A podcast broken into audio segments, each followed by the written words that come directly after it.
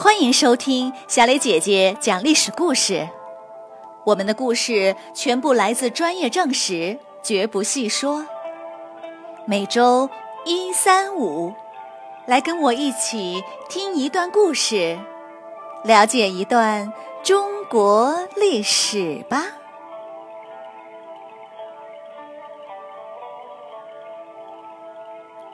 今天我要给你们讲的故事的名字叫做《昆阳之战》。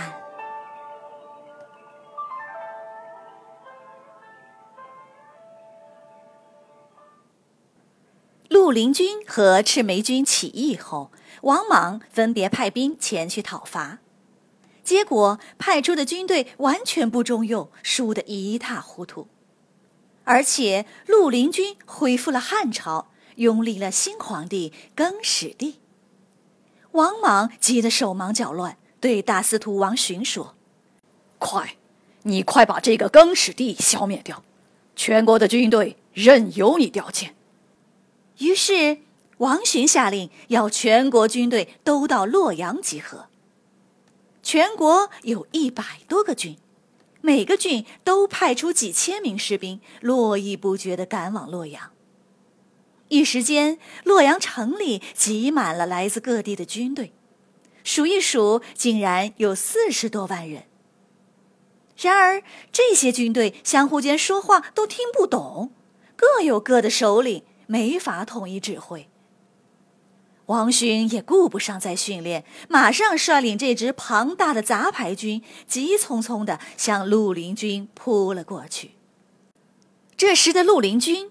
主力在刘演的率领下，仍然在围攻宛城，已经好几个月了，可还是打不下来，只好分出一部分绿林军向北，攻下了昆阳、定陵、兖县等几座小城。刘演的弟弟名叫刘秀，就跟随着绿林军到了昆阳，而四十万王莽大军的第一站正是昆阳。此时，昆阳城里只有区区九千兵士，大家慌忙开会讨论。有人说：“王莽军号称一百万，一眼都看不到头，这个仗怎么打？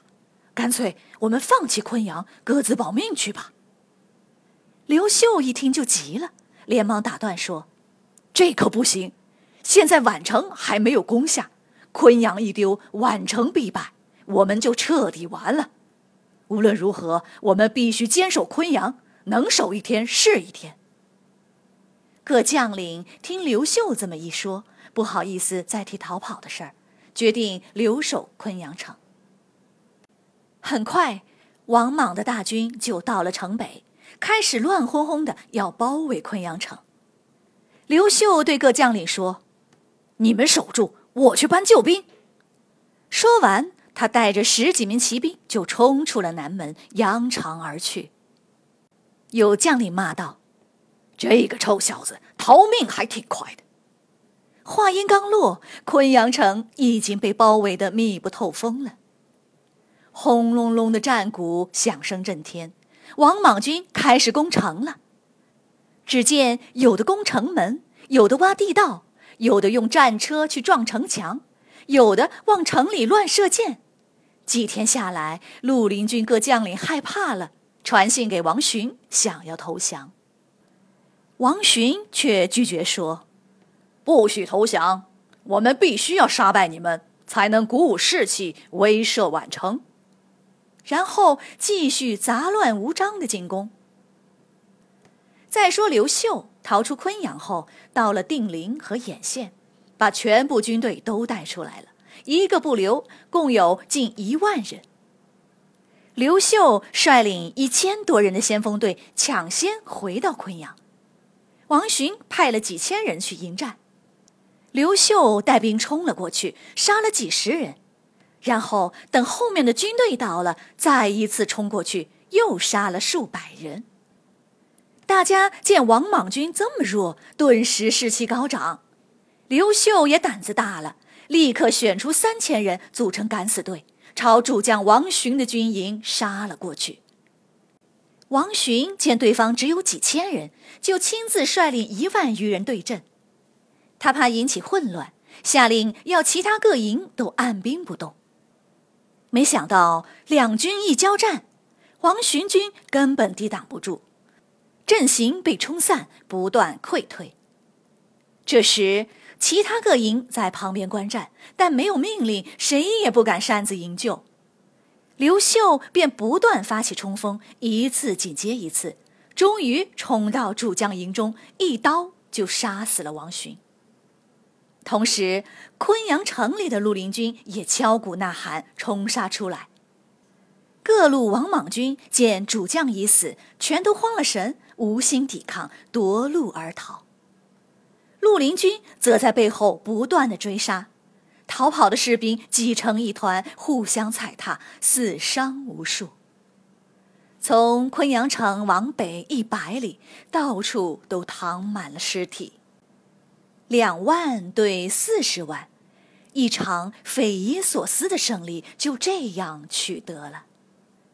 与此同时，宛城也投降了，更始帝便定都宛城。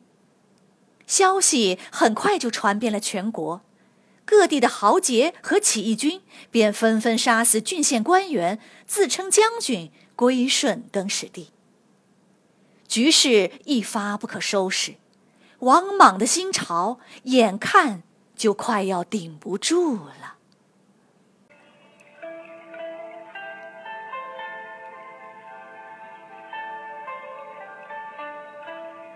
小朋友们，今天的昆阳之战的故事就讲到这里。在昆阳之战中，刘秀以几千人幸运地杀死了对方主将，从而获得这场不可思议的胜利。你觉得刘秀凭什么敢用几千人去攻打对方的主将呢？